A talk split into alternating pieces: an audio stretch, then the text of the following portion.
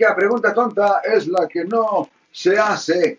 Alex, eh, una policía, ¿verdad? Dice, como así como en el Oscar uh, Grant case, Sí, ahora un policía, una, una dama policía, una veterana de 26 años, sí. dice que se equivocó cuando valió a este joven afrodescendiente pensando que era el taser gun y, y- y era su pistola y lo mató Ok. eh, de un balazo. Entonces, eh, lo, difícil de, de- de- de comprender a menos que uno piense que quizás eh, la dama estaba en trauma de alguna clase o, la emoción la, sobrepasó. ¿Cómo- ¿Cómo está la onda? ¿Qué- En, en- en tu industria, ¿cómo se puede uno defender cuando dice uno que comete un, un error así tan fatal? Bueno, la cosa es esto, es um, lo que se tiene que ver es el historial de otras personas, otros policías que ah, han estado en esa misma posición y si una buena cantidad de personas han dicho la misma cosa, eso le diera credibilidad al argumento de que posiblemente sí es un error honesto.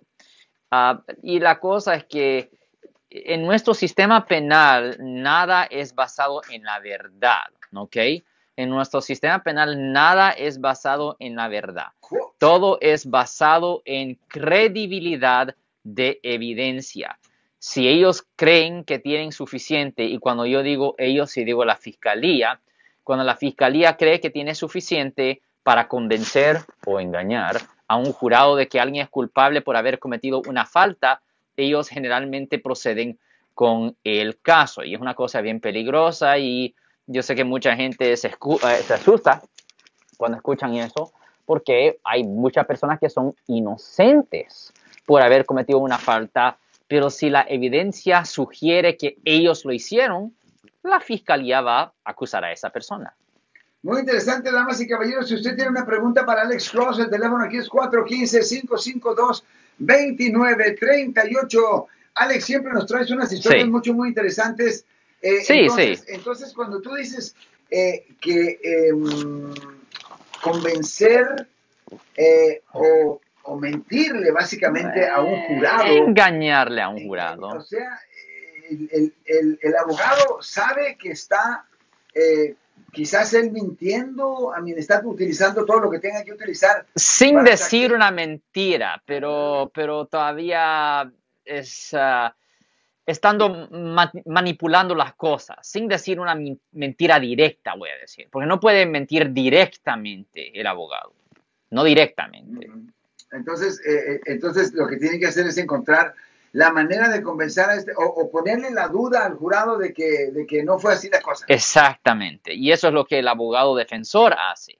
Es que el abogado que está defendiendo al acusado tiene que meterle la duda a un jurado potencial para que no encuentren culpable al cliente sobre una duda razonable, porque el estándar para encontrar a alguien culpable de una ofensa es que sea sobre una duda razonable, Marcos. Mm. Ahora, tú, me imagino, has tenido en tu mano eh, un taser y has tenido en tu mano una pistola. Ya. Bastante diferencia, ¿no? Hay una diferencia en peso y, y- y tamaño y todo eso, pero a la misma vez yo no soy un policía que está en una posición donde está, estoy como aterrorizado En y no sé, en emergencia, soy yo no sé la situación. Mucha de la- eh, también eh, de lo que se tiene que pensar es que posiblemente eh, la policía necesita mucho más entrenamiento si van a estar portando armas así, Marcos. Yes, I like Si les gustó este video, suscríbanse a este canal, aprieten el botón para suscribirse y si quieren notificación de otros videos en el futuro, toquen la campana para obtener notificaciones.